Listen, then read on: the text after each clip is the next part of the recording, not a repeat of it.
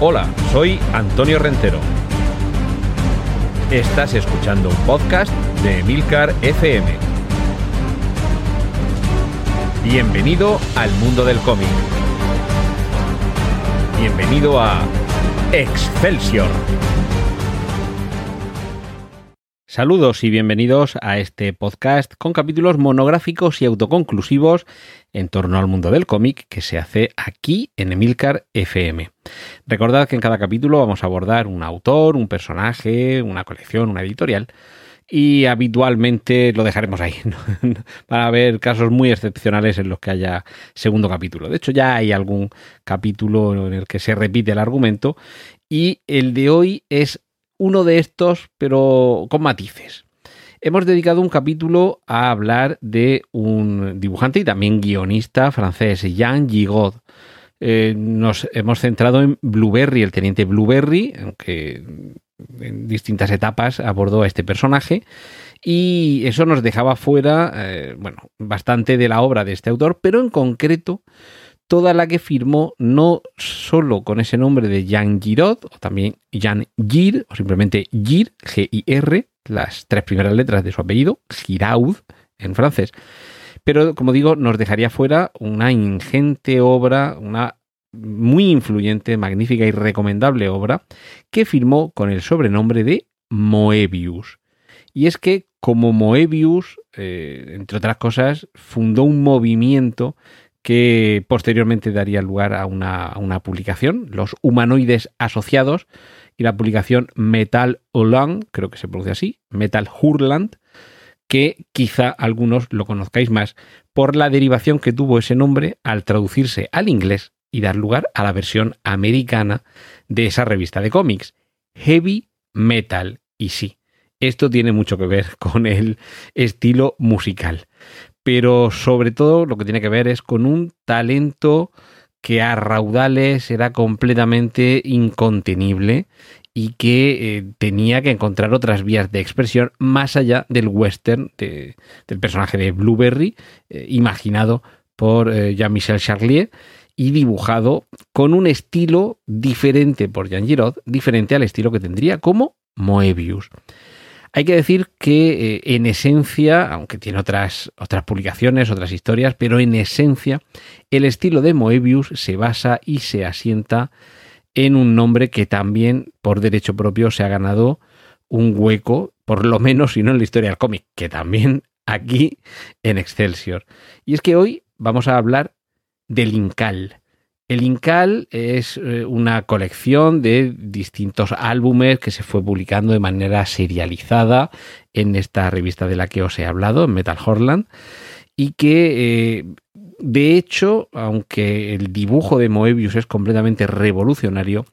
en la base está la inspiración de el inclasificable Alejandro Jodorowsky, este, si es que es muy difícil resumirlo, necesitaría en un capítulo, necesitaría un podcast entero con distintos capítulos para hablar y describir la obra, la persona, la vida de Alejandro Jodorowsky, pero vamos a resumirlo diciendo que es un guionista tanto de cómic como de, como de cine, también es director de cine y, y es psicomago. Y básicamente inspiró el guion del Incal para recoger algo en lo que coincidían Alejandro Jodorowsky como guionista y Jean Giraud como dibujante,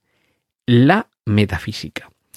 En principio hay eh, seis álbumes principales que nos cuentan la historia del Incal. El Incal negro, el Incal luz, lo que está abajo, lo que está arriba, la quinta esencia 1, la galaxia que sueña, y la quinta esencia 2, planeta Daiful o o Difol, que es como se escribe, Difol, aunque yo por lo menos siempre he dicho Diful. En fin, en estos seis álbumes estamos hablando de más de 300 páginas de aventura de un detective que aunque sí que tiene una misión, sí que tiene que encontrar o descubrir algo, algo, sobre todo lo que va a tener que descubrirse es a sí mismo. Y es que esta búsqueda del Incal, esta búsqueda de John Dayful, acompañado por su inseparable y peculiar eh, pájaro, con un aspecto casi extraterrestre, eh, es en primer lugar la búsqueda de sí mismo, una búsqueda completamente metafísica y filosófica que yo creo que casi hace más que podamos encuadrar a, toda la saga del Incal, más que en la ciencia ficción, en la filosofía ficción. Y es que el, eh, bueno, las aventuras de John Dayful y de Dipo, que es como se llama su, su, pájaro, que por cierto, el pájaro, además de que habla, un pájaro muy peculiar, además de que habla, es incluso más inteligente y desde luego mucho más ingenioso que el propio protagonista. Pero, eh, ¿dónde se sitúan las aventuras, las andanzas de esta peculiar pareja? Pues eh, realmente podríamos decir que esto es futurista, que esto tiene que ver con distintos planetas, con distintos planos de realidad, con unos diseños eh, absolutamente fascinantes. Sigue siendo un dibujo naturalista y en color, pero en este caso la línea cambia mucho con referencia a lo que le vemos al Giro que dibuja en los álbumes del Teniente Blueberry. Sí que es cierto que en algunas ocasiones los paisajes sí que nos dejan ver que están realizados por el mismo autor, sobre todo cuando aparecen desiertos, rocas, el detalle, la minuciosidad de la pluma de, Moebius eh, nos, eh, nos presenta las reminiscencias de lo que también hace en Blueberry. Pero, por otro lado, parece completamente un dibujante distinto por el uso del color, por el uso de, aunque ya digo que aunque sean dibujos realistas en el sentido de, que, en fin, no son caricaturas, o sea, no es Garfield ni es eh, Calvin y Hobbes, ¿de acuerdo? Que, que, sabemos que es un dibujo más caricaturesco. No, tampoco es un dibujo como el de Bill Sienkiewicz, que es casi abstracto. No, no, es un dibujo realista. Pero dotado de una fuerza que nos hace trasladarnos a ese mundo completamente fantástico, casi onírico, en el que estas aventuras tan peculiares tienen lugar, porque ya digo que dentro de una trama, que casi podría ser una trama detectivesca o de, género negro, realmente lo que se nos va dando en pequeñas píldoras es la búsqueda de un conocimiento del yo. Es una búsqueda, ya digo, metafísica, filosófica y que eh, es, pues eso, que trasciende lo físico. Por cierto, si habéis visto la película o por lo menos conocéis las imágenes del rodaje, habéis visto algún fragmento de la película El quinto elemento, esas ciudades, eh, bueno, eso se ha visto también en muchas otras películas, quizá tanto en el quinto elemento como en las precuelas de la Guerra de las Galaxias, cuando estábamos en el mundo ciudad de Coruscant, esas ciudades están inspiradas aparte de Metrópolis, la película de Fritz Lang de los años 20, en los propios diseños de Moebius para las ciudades que aparecen en su saga del Incal. Hay algunos momentos incluso en los que eh, se nota que se ha inspirado el cine en esas viñetas con esas caídas de un personaje que va cayendo por un abismo interminable de edificios que se pierden en la lejanía, con kilómetros y kilómetros de altura, con pasarelas que pasan de un lado a otro. Hay criaturas completamente eh, extraídas de un mundo fantástico y onírico que evidentemente la mezcla de la, del prodigio, del, talento de Giro con la inspiración de los guiones de Jodorowsky, eh, el fruto que tienen es este. Ojo porque no es una, una, serie de álbumes de aventuras completamente al uso, son unas aventuras, ya digo, que casi nos parece más un sueño, en algunos momentos incluso una pesadilla, o en algunas ocasiones casi con unos diseños, unos territorios, unos escenarios que pueden ser perfectamente extraídos de un cuadro de El Bosco, pero en cualquier caso es fascinante recorrer todo lo que eh, la imaginación y el talento de estos dos creadores ponen ante nosotros. Aquí un pequeño una pequeña explicación de cómo era el proceso creativo. Jodorowsky trasladaba unas líneas maestras de guion y Moebius dibujaba lo que esas líneas maestras le narraban y como él entendía que debía ir la narración. Pero posteriormente, Jodorowsky todavía añadía una, una capa siguiente, estaremos ya quizá en la tercera capa, con una serie de, de diálogos, de monólogos, de, de, cuadros de texto explicativos, con los que la historia se iba, por un lado, concretando y por otro se iba volviendo cada vez más compleja. Todo esto mm, espero que no os esté echando atrás, que penséis que una obra tan mística y tan filosófica, que esto puede ser un peñazo que no haya quien lo soporte. No, no, al contrario. Ahora, también os digo que es muy posible que vayáis pasando páginas, las estéis disfrutando y al mismo tiempo estéis pensando, pues no me estoy enterando de gran cosa. Eh, sé más o menos esto hacia dónde va, pero se me están escapando muchos detalles, o no comprendo esto por qué pasa, o por qué ahora tienen que ver a esta persona, o por qué tienen que ir aquí, o hacer esto, o dejar de hacerlo, en fin.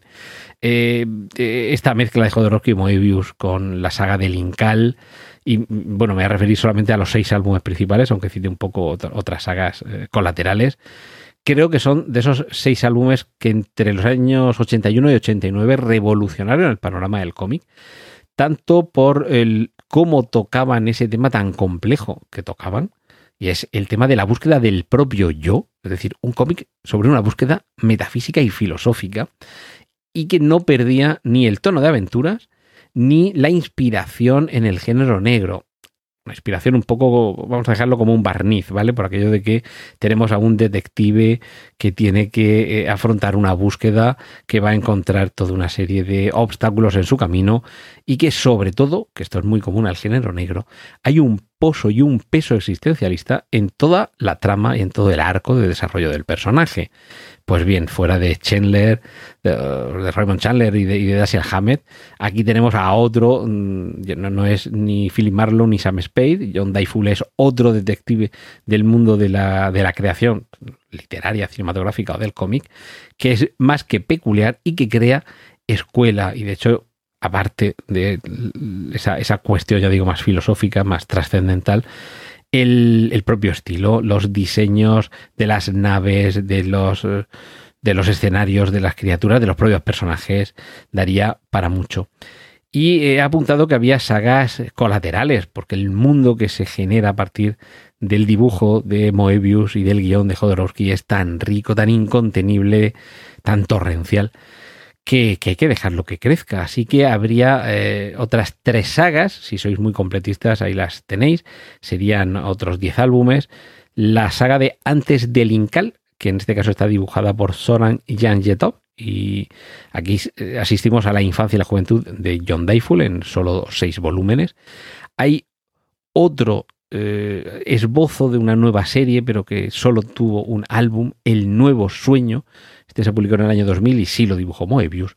Y hay una saga final, eh, titulada precisamente así, Final Incal, que la dibuja José Ladrón, escrito Ladrón con una O con dieres y, con dos Ns al final, en la que se trataría de contarnos qué es lo que sucede después de esos seis álbumes originales. Ya sabéis, el Incal Negro, el Incal Luz, lo que está abajo, lo que está arriba, la quinta esencia 1, la quinta esencia 2. Pues bien, son otros tres álbumes, estos publicados en los años 2008, 2011 y 2014, y ahí ha quedado todo. Esa búsqueda por distintos mundos, eh, desde luego todo siempre muy simbólico y con el trasfondo de, encontrar la propia realización, la iluminación, que es realmente lo que se está buscando en estos álbumes nos, nos permite conocer el talento de, de, Moebius, yo creo que en todo su esplendor, sin desmerecer, por supuesto, al teniente Blueberry, quizá más convencional, historias del western, de conflictos, historias de frontera, historias, digamos, más externas que internas, mientras que en el caso del Incal en esta personalidad doble o múltiple de Jean Giraud, lo que tenemos es no tanto una búsqueda en el exterior, en el desierto, en la frontera, sino en el desierto y la frontera interior. Aunque evidentemente esto también supone viajar y, de hecho es una, un retrato también de la revolución que, tiene que ver con eh, una batalla alienígena, es decir, si aquí tenemos desde la revolución a la, a la guerra interplanetaria, pero todo esto vivido y tamizado desde, esa búsqueda interior de, John Dayful junto con, con Dipo. Y quizá para otro día hablaremos de los metabarones, que estos también han tenido su propio recorrido, es una evolución colateral proveniente de todo este mundo tan, tan rico y yo creo que la casta de los metabarones se merece por derecho propio que le dediquemos su propio espacio. Eh, en este caso, eh, Alejandro Jodorowsky va a ser el guionista de toda la saga, pero tendremos otros dibujantes, algunos de los cuales también se merecen en algún momento su propio episodio aquí en Excelsior, como puede ser Juan Jiménez, Las Pastoras o Travis Cheres. En fin, espero haberos convencido para que le deis una oportunidad, para que descubráis el mundo fascinante, con ese dibujo completamente revolucionario y futurista de Moebius, y que aunque quizá en algunos de los álbumes os perdáis un poquito, es que la búsqueda de uno mismo, la búsqueda de lo que llevamos en el interior, no debe ser fácil.